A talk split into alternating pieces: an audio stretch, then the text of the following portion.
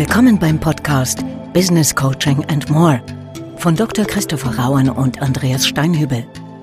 Informationen und Inspiration für Coaching-Profis und alle, die es werden wollen. Mein Name ist Christopher Rauen. Und mein Name ist Andreas Steinhübel. Wir arbeiten beide seit über 25 Jahren als Business Coaches und sind ursprünglich Diplompsychologen. Und mit diesem Podcast wollen wir unsere Erfahrungen rund um das Thema Coaching teilen und auch ein bisschen über den Tellerrand hinausblicken. Und in der heutigen Folge haben wir einen Gast, einen Gast äh, als Experte zum Thema spannungsbasiertes Arbeiten. Freuen uns sehr, äh, begrüßen zu dürfen Professor Dr. Björn Peters. Björn, schön, dass du da bist. Äh, schön, dass wir heute miteinander hier zu dritt sprechen können. Und vielleicht bevor wir direkt ins spannende Thema eintauchen, magst du so ein paar Sätze noch zu dir sagen, dass unsere Hörerinnen und Hörer dich kennenlernen können. Ja, hallo Andreas, hallo Christopher. Ich freue mich natürlich auch enorm, äh, heute wieder bei euch sein zu dürfen. Äh, es ist ja das zweite Mal. Und äh, ja, ein paar Worte zu meiner Person. Ich bin Professor für Betriebswirtschaftslehre, beschäftige mich da vor allem mit äh, den Themen Führung, Organisationsentwicklung, Coaching und bin in äh, der Praxis aber auch unterwegs als Business Coach und Organisationsentwickler in Unternehmen. Ähm, das heißt, ich versuche äh, auch das Ganze, was wir in der Wissenschaft uns angucken, praktisch anzuwenden. Das heißt, du kommst von der Betriebswirtschaftslehre und guckst dir sozusagen das Thema organisationale Entwicklung und individuelle Entwicklung von dem Hintergrund auch an. Genau so ist es, ja. Also das ist im, im weitesten äh, Bereich könnte man es als äh, die Themen rund um die Arbeits- und Organisationspsychologie aber auch Führung einordnen. Ähm, also aus dem Blickfeld schaue ich drauf. Äh, in der Betriebswirtschaftslehre also ein Bereich, der sich äh, aus vielen anderen Nachbarwissenschaften ja speist. Nicht zuletzt auch der Psychologie, aber auch der Verhaltenswissenschaften und, und anderer äh, Bereiche. Jetzt bin ich vorhin ja schon mit diesem äh, Wortwitz spannendes Thema eingestiegen, aber jetzt lösen wir das mal langsam auf. Spannungsbasiertes Arbeiten ich weiß, es ist immer schwierig, eine, eine knappe Definition zum Start zu nehmen, aber ich wage es trotzdem mal. Was, was verstehen wir unter spannungsbasiertem Arbeiten? Ja, hätten wir jetzt einen Physiker unter uns, könnten wir den mal fragen, was Spannung, ja, elektrische Spannung in der Physik denn ist. Und ähm, ich habe mich schon mal mit welchen unterhalten und die haben mir das ungefähr so banal übersetzt. Äh, für mich als, als Laien, als Physiker Physiklein verständlich. Eine Spannung ist die Differenz zwischen zwei Potentialen.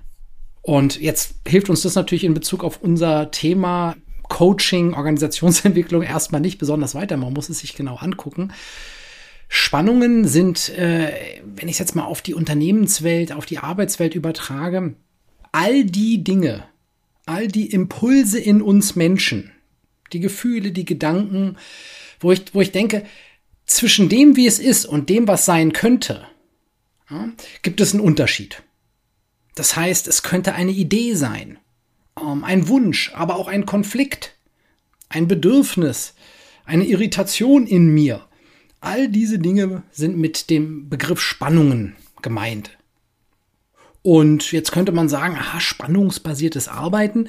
Wir wollen also genau diese Spannungen hervorheben, denn man kann ja ganz banal sagen, im Grunde sind das die, ist, sind das die Antreiber aller Veränderungen in Unternehmen. Denn wenn Menschen zusammenarbeiten, woher soll denn Entwicklung kommen? Woher sollen Innovationen kommen? Woher soll Verbesserung kommen? Wenn nicht aus all diesen Spannungen, die in den Menschen drin sind. Also aus den Unterschieden zwischen den Erwartungen, Wünschen, Hoffnungen, Dingen, wie man sich die Welt konstruiert, baut man quasi die Möglichkeit der Weiterentwicklung. Genau. Und wenn wir das jetzt übertragen auf Organisationsentwicklung, dann ist da natürlich ein riesiges Potenzial drin, äh, wenn, ich, wenn ich mir überlege, das optimal schürfen zu können. Also wenn ich dieses, diesen, dieses Gold gut schürfen könnte und es nicht einfach dem Zufall überlasse, ob so eine Spannung überhaupt ans Tageslicht kommt, äh, wie damit umgegangen wird oder nicht, ob sie äh, vielleicht sogar unterdrückt werden, da, dann gibt es da eben viel Luft, um damit zu arbeiten. Wie gehst du denn mit dem Thema um, dass es ja doch häufig so ist, dass die Menschen eher so Harmonie anstreben und du ja jetzt gerade eben nicht vor der Spannung sozusagen davonläufst oder wegguckst, sondern im Gegenteil ja die Spannung nutzt, sogar ja brauchst für diesen Ansatz. Genau. Ja, da, da steckt natürlich auch eine Spannung drin. Ich sage, erstmal ist es ja so, dass wir in dem Ansatz, wenn man damit arbeitet, nicht sagen würden, du musst jede Spannung, beispielsweise, in, die an einen Konflikt führen könnte, äh, muss jetzt sofort auf den Tisch. Wichtig ist erstmal, dass ich überhaupt in der Lage bin, auf einer individuellen Ebene meine Spannungen wahrzunehmen und zu spüren. Und dann auch bewusst darüber nachzudenken, was will ich damit jetzt machen? Äh, wann oder wie kann ich die eventuell einbringen? Äh, möglichst lösungsorientiert auch zu denken. Und ähm, ja, da stehe ich natürlich auch an der Herausforderung, dass es, wenn jemand besonders harmoniebedürftig ist, äh, da auch eine Entwicklung drinstehen kann, an, an, der, an einer sinnvollen Stelle äh, über diese Schwelle hinüberzusteigen und eine Spannung, die sonst ja auch in dieser Person gärt, die, wenn sie nicht ausgesprochen wird. Klar, sonst wäre die Person wahrscheinlich nicht so harmoniebedürftig. Genau. Also die, das Potenzial zu sehen, darin diese Spannung lösungsorientiert einzubringen, sie auch als wertvoll zu erachten und damit auch Verantwortung für die eigene Spannung zu übernehmen. Darin, äh, also allein in diesem Prozess steckt ja schon eine gewisse, ähm, eine, ein gewisses Potenzial und eine gewisse Entwicklung. Das, was du jetzt beschreibst, klingt, wenn man das jetzt erstmal so hört, ziemlich anspruchsvoll. Äh, kannst du uns vielleicht so ein, du bist ja auch Ausbilder, ein Beispiel bringen aus der Praxis? Also, das ist auch anspruchsvoll. Ne, ich würde sagen, das klingt nicht nur so, das ist auch anspruchsvoll. Hängt natürlich auch davon ab, was haben wir für eine, für eine existierende Teamkultur, für eine Unternehmenskultur, wie viel wird da schon mit Spannungen bewusst oder unbewusst gearbeitet. Deswegen ist, ähm, ist in einem im Praxisfall immer die Frage, wo setze ich auf? Was, wie ist die Ist-Situation, nicht? Also das heißt, wir würden natürlich erstmal gucken, wie reif ist beispielsweise ein Team bereits, welche Kommunikationskultur herrscht schon. Dann gucke ich, wo setzen wir jetzt auf? Wenn man jetzt ganz am Anfang steht, ähm, dann würde ich in, zunächst einmal dieses Konzept des spannungsbasierten Arbeitens einführen. Nicht? Alleine die Erkenntnis, dass es sowas gibt und dass das eben auch nützlich sein kann, was da in all den Leuten so an Spannungen auftaucht, ist schon der erste Schritt. Und wir dann sagen, jetzt jeder für sich kann ja mal anfangen wahrzunehmen, was ist da überhaupt. Und ähm, dann, ne, dann kann man mit so ganz einfachen äh, Frameworks arbeiten, indem wir mal gucken, welche Arten von Spannungen gibt es denn überhaupt. Ja, da gibt es zum Beispiel welche, die haben ja nur was mit mir selbst zu tun. Ich sag mal, mein innerer Perfektionismus zum Beispiel. Da kann ja kein anderer was für, zumindest erstmal im Team nicht. Es gibt aber auch Spannungen, die haben mit anderen Menschen zu tun, Beziehungsspannungen. Oder aber welche, die haben was mit der operativen Arbeit zu tun. Du hast mir, äh, ne, du, ich brauche von jemandem anderen eine, eine Vorarbeit, eine Information ähm, sonst kann ich nicht weiterarbeiten. Und deswegen würde ich da erstmal am Anfang auf diese operative Arbeit fokussieren. Nicht auf die, nicht auf die Beziehungsspannungen, ähm, vielleicht auch noch nicht auf den individuellen, die individuellen Themen, sondern auf die ähm, operative Arbeit, weil das oftmals auch eher sachliche Themen sind und würde so versuchen, dass das Konzept ein bisschen eingeübt werden kann und dafür Formate zu finden, wie man diese Spannungen konstruktiv im Team einbringen und bearbeiten kann. Das heißt, an dem Beispiel, was, was du gerade skizziert hast, arbeitest du ja mit einem Team zusammen und würdest erstmal jeden Einzelnen einladen, seine individuellen Spannungen wahrzunehmen, habe ich verstanden im ersten Schritt. Ja. Wahrzunehmen und vielleicht auch, wir, wir sagen ja immer, ähm, erst die Würdigung, dann der Wandel, ne? also wahrnehmen und dann seine eigene Spannung zu würdigen, zu akzeptieren, erstmal auch ähm, um dann im nächsten Schritt auch zu prüfen, an welcher Spannung möchte ich in welcher Art und Weise auch arbeiten und welche Spannung möchte ich in welcher Art und Weise äh, zur Verfügung stellen. Genau. Und das Ganze immer auch kombiniert mit dem Gedanken der Lösungsorientierung. Also wenn jemand eine Spannung einbringt, ähm, dann sollte der erste Gedanke zur Lösung, der erste Schritt zur Lösung, nicht die Lösung selbst, aber ein erster Schritt auch von dieser Person ausgehen. Nicht sonst kann ich ganz, komme ich auch schnell in so eine unkonstruktive Haltung herein zu sagen, ja, wenn ich nur die ganzen Informationen hätte, wenn die nur das getan hätten, dann wäre ich weiter, ich habe doch meine Planung jetzt geäußert. Stattdessen aber lösungsorientiert zu denken, sagen, ich ähm, habe jetzt folgendes Problem, ich komme in meinem Projekt nicht weiter, ich brauche von dir folgendes. Oder der nächste Schritt zur Lösung könnte so aussehen, dass wir beide uns in einem Meeting zusammensetzen und diese Punkte nochmal durchsprechen.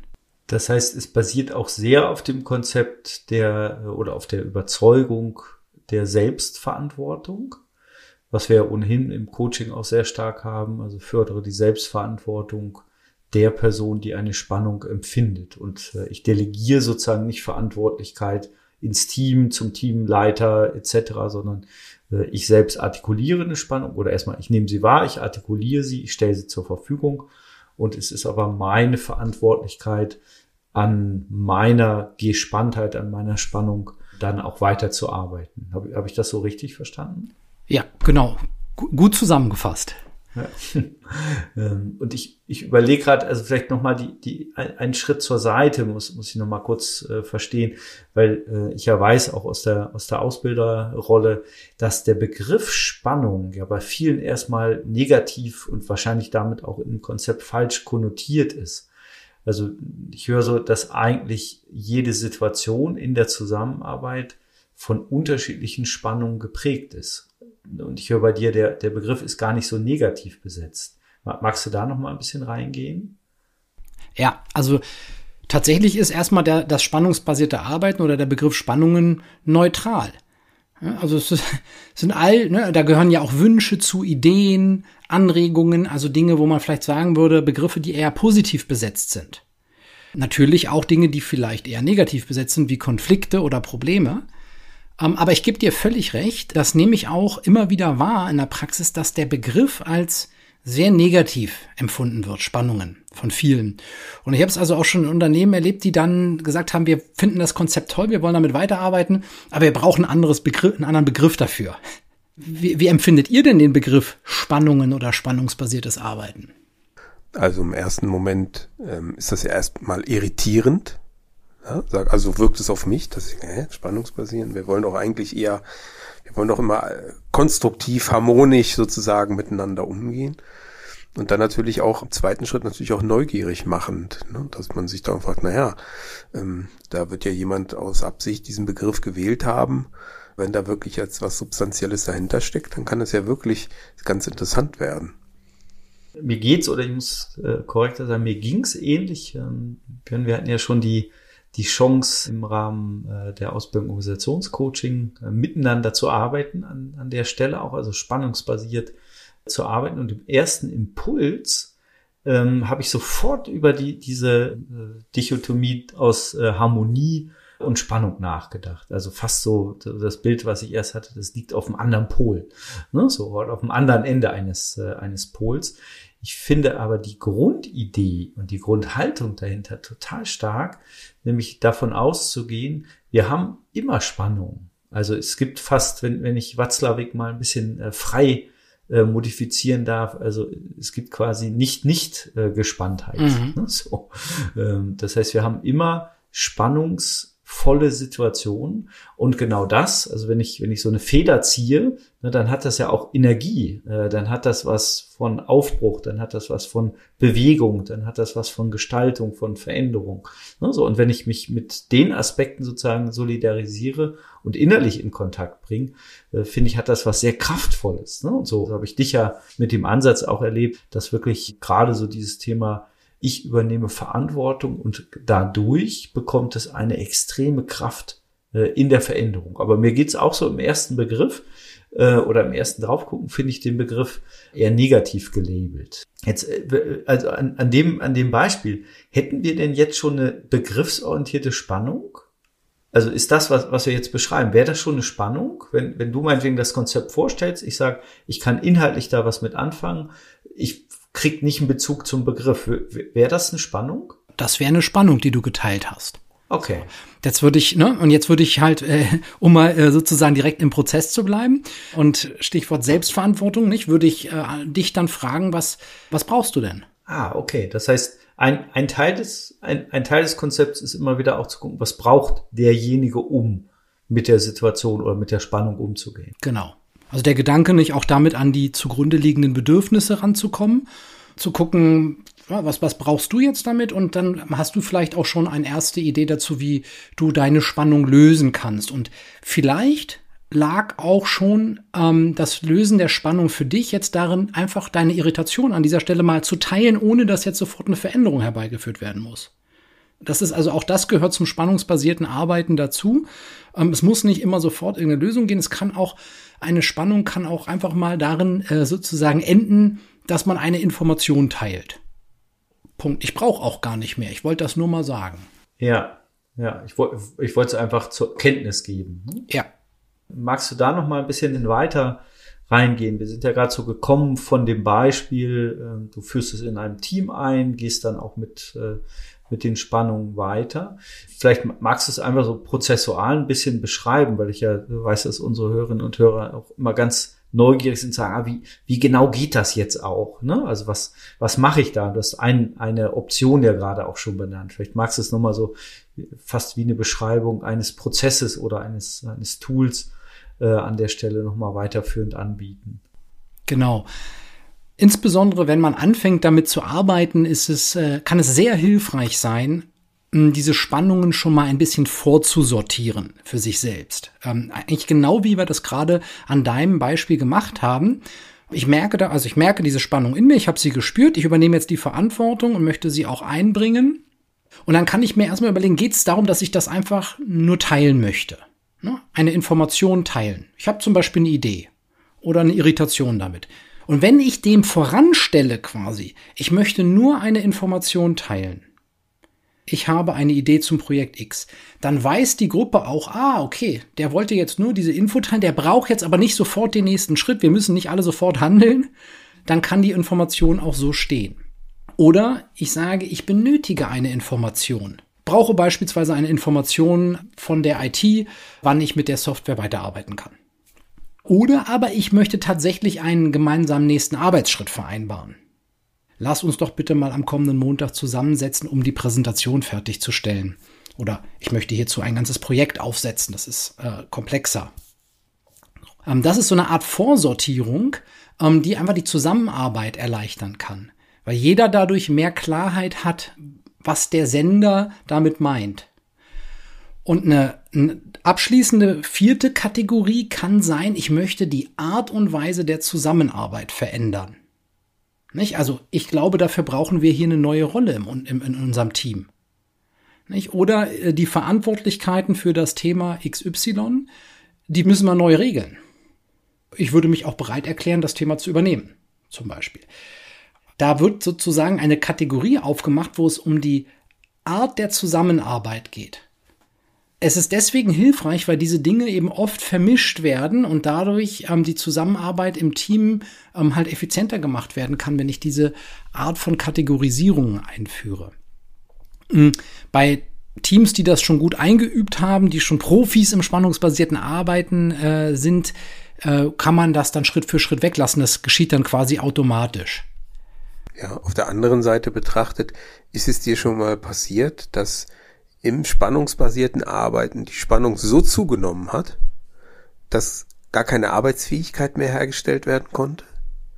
Ja, ist mir schon passiert. Also in, in Kundenprojekten sind dann beispielsweise, erinnere ich mich dann noch sehr gut an einen, an einen Workshop mit einem Team, ähm, wo dann erstmal als die ganzen Spannungen, die vorher über Jahre unter den Teppich gekehrt wurden, verschütt wurden, sage ich mal. Als die ans Tageslicht kamen, dann wurde auch viel geweint und dann sind alte Konflikte aufgebrochen und dann war erstmal die Arbeitsfähigkeit schwer eingeschränkt. Also es ist schon ein Ansatz, der nicht ganz ohne ist, muss man dann schon mit dazu sagen umso mehr ist es wichtig, dass man Erfahrung damit hat, wenn man es halt einsetzt, weil da kann halt auch ganz viel losgelöst werden, was wahrscheinlich auch gut war, vermute ich jetzt auch in dem Fall, langfristig gesehen zumindest. Aber das kann halt in der Situation, habe ich jetzt auch rausgehört, dann also auch schon mal sehr, sehr intensiv werden. Ja, das kann sehr intensiv werden. Es kann auch ganz leicht sein, aber, ne, so vielfältig wie die Teams, die Geschichte der Teams, dies äh, oder eben auch die Kulturen, die da herrschen, die Kommunikationskulturen so sind, so unterschiedlich verlaufen dann auch die Prozesse. Und da ist es dann sehr wichtig, natürlich vor allem bei den äh, Prozessen, bei denen es sehr intensiv wird, dass der Prozess auch gut geleitet wird. Ähm, und dann kann da, kann bei denen natürlich auch ein riesiges Potenzial drin stecken. Wenn wir das nochmal nehmen, du hast es gerade angesprochen, also was braucht es denn aus deiner Sicht? Also wenn, wenn jetzt sozusagen so eine Umsetzungsneugier gerade bei dem einen oder anderen äh, entsteht, was sollte ich mitbringen, auf was muss ich vielleicht auch achten, ne? so in, um, um dieses Konzept, jetzt bleiben wir vielleicht erstmal bei dem Beispiel in Teams oder in Organisationen auch damit äh, arbeiten zu können. Gibt's gibt's sowas, wo du sagst, ah, das das wäre gut, wenn das jemand mitbringen würde oder zumindest darin, darin sich weiterentwickeln würde?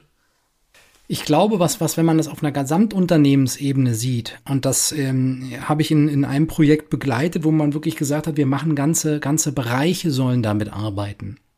Dann sollte man sich darüber im Klaren sein, dass es eine enorme Vielfalt gibt in Bezug auf die Reife von Teams, Kommunikationsfähigkeiten. Ähm, wir haben gerade schon einige Dinge auch angesprochen. Ähm, das heißt, ähm, ich sollte mich auf eine ba hohe Bandbreite an Fähigkeiten, Bereitschaft äh, und Kompetenz einstellen und muss dann auch in jedem Prozess da anders rangehen.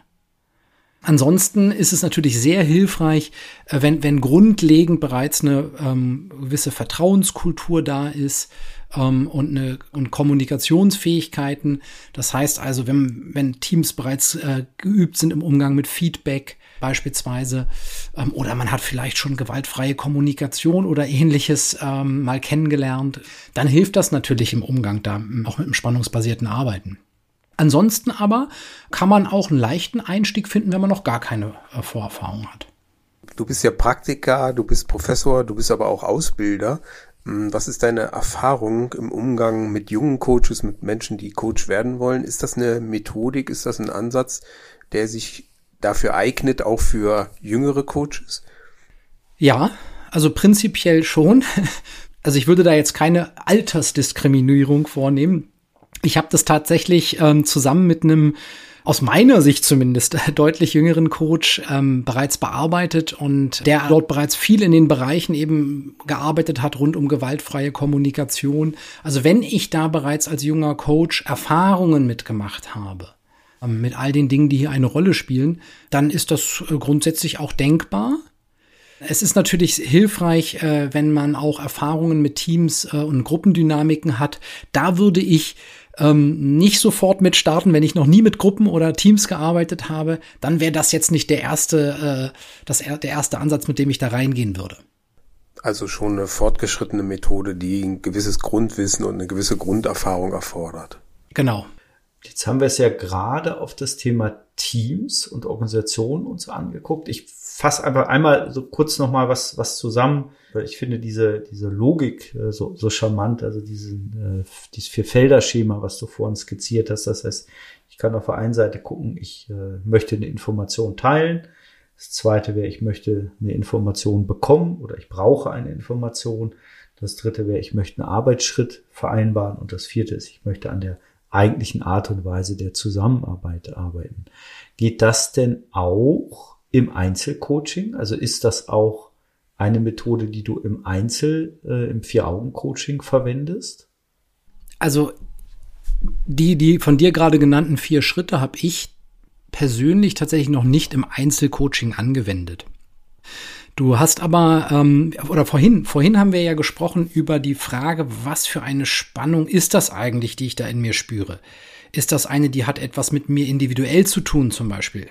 Lediglich. Oder ist es eine zwischenmenschliche? Ist es eher eine, die was mit der täglichen Arbeit zu tun hat? Oder eine, die mit der Art der Zusammenarbeit zu tun hat, mit den Strukturen und Prozessen? Und das ist etwas, wo ich sowohl in den Teams ähm, nochmal so, so einen Raum aufmache, guck mal, wo du deine Spannung als best, wo der bestmögliche erste Schritt liegt. Ne, solltest du erstmal bei dir selbst anfangen oder ist es tatsächlich gleich die Beziehungsspannung, die du, äh, wo du in den Dialog gehen möchtest? Ist es eher was Operatives? Das ist etwas, was ich dann auch im Einzelcoaching nutze, wenn jemand mit einem Anliegen kommt äh, und dahin zu gucken, wo, woher äh, resultiert denn das gerade? Wo liegt denn der nächstmögliche Schritt zur Lösung? Oftmals betreffen die Spannungen ja alle Felder oder viele Felder.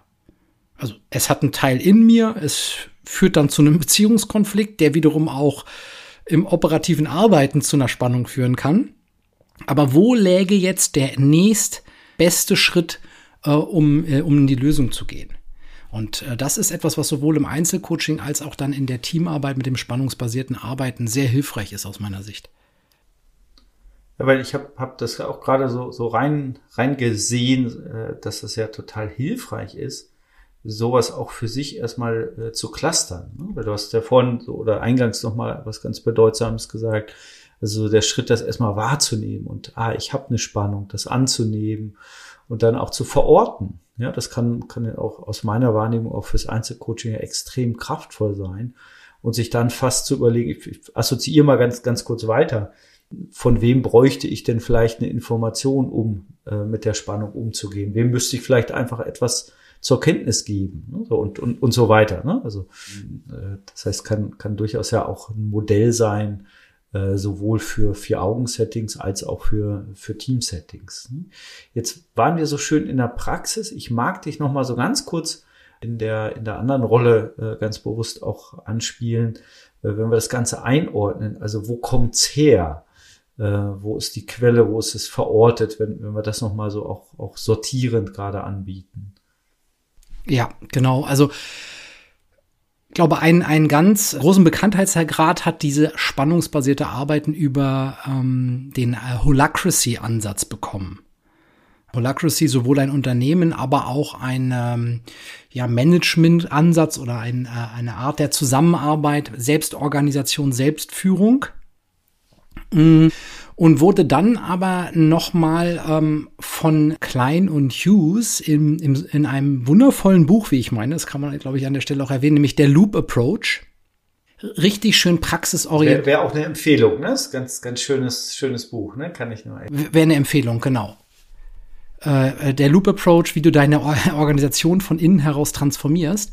Was die gemacht haben, ist, die haben, und, und, und da steckt ja auch ein Genius drin, ähm, die haben es wirklich geschafft, diese in Holacracy teilweise noch sehr komplizierten und, und, und schwierig anmutenden Arten des spannungsbasierten Arbeitens prax so praxisorientiert und handhabbar äh, umzusetzen, ähm, dass man damit äh, super gut in der Praxis arbeiten kann das, das ordnet das ja auch nochmal noch mal gut ein. Ne? Wenn wir jetzt so, so nochmal gucken, was würdest du denn gerne vielleicht noch so den Hörerinnen und Hörern mitgeben, so auf der Ebene? Also ich gucke ja immer gerne so was, was, was können wir sozusagen auch direkt umsetzbar mitgeben. Ne? Das eine wäre ja sozusagen so, das, das als Organisationsentwicklungsinstrument auch zu nutzen. Aber gibt's was, wo du sagst, ach Mensch, äh, das könnt ihr mal vielleicht so im Kleinen auch morgen ausprobieren? Ne, so, sei es aus einer coachenden Perspektive oder ich weiß ja, uns hören viele Führungskräfte auch zu, viele Beraterinnen und Berater aus anderen Professionen. Oder vielleicht so, so der, den kleinen Mit, Mitgeber am Ende nochmal formulieren. Also wie kann ich es vielleicht auch äh, niedrigschwellig experimentell ausprobieren? Genau, also ich finde, der, der schönste experimentelle Einstieg, und da brauche ich keinen anderen für, ist eben bei mir selbst zu gucken. Was für Spannungen sind da eigentlich in mir, die dann im Arbeitsleben oder im Privatleben ähm, auftauchen? Also diesen Wahrnehmungsmuskel ein bisschen zu trainieren, bewusstes Wahrnehmen, ähm, dann eben aber auch die Verantwortung dafür zu übernehmen, so, ne, zu gucken, äh, dazu zu stehen, das ist das, dass ich diese Spannung habe, erstmal innerlich. Und, und was mir immer hilft, ist zu, zu gucken oder, oder sie als wertvoll zu betrachten.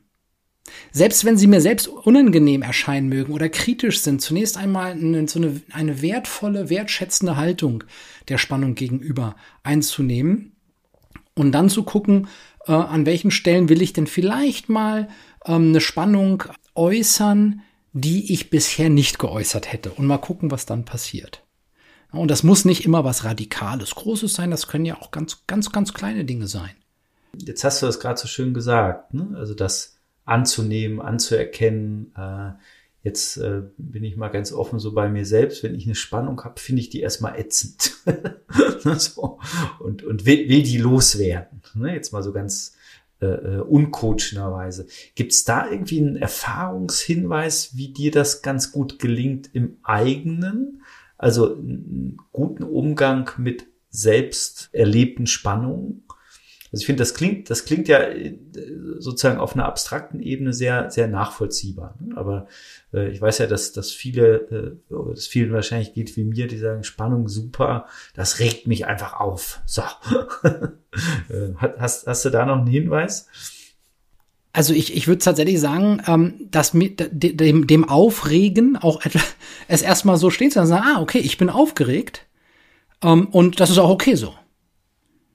Was will ich jetzt mit diesem Aufgeregtsein machen? Was ist das eigentlich? Was steckt vielleicht auch für mich persönlich dahinter? Warum regt mich das auf? Äh, wir haben ja äh, an, der, an einer anderen Stelle hier äh, in, in dem Podcast bereits zum Thema inneres Team gesprochen. Und das ist das, äh, was dann bei mir das immer aussieht. Ich sage, ah, ein Anteil in mir, der ist jetzt richtig, äh, der ist jetzt richtig sauer oder genervt. Aber es ist eben, es ist eben auch dieser eine Anteil und es ist auch gut, dass der da ist. Was ich dann damit machen will, jetzt oder später, das ist nochmal eine andere Sache.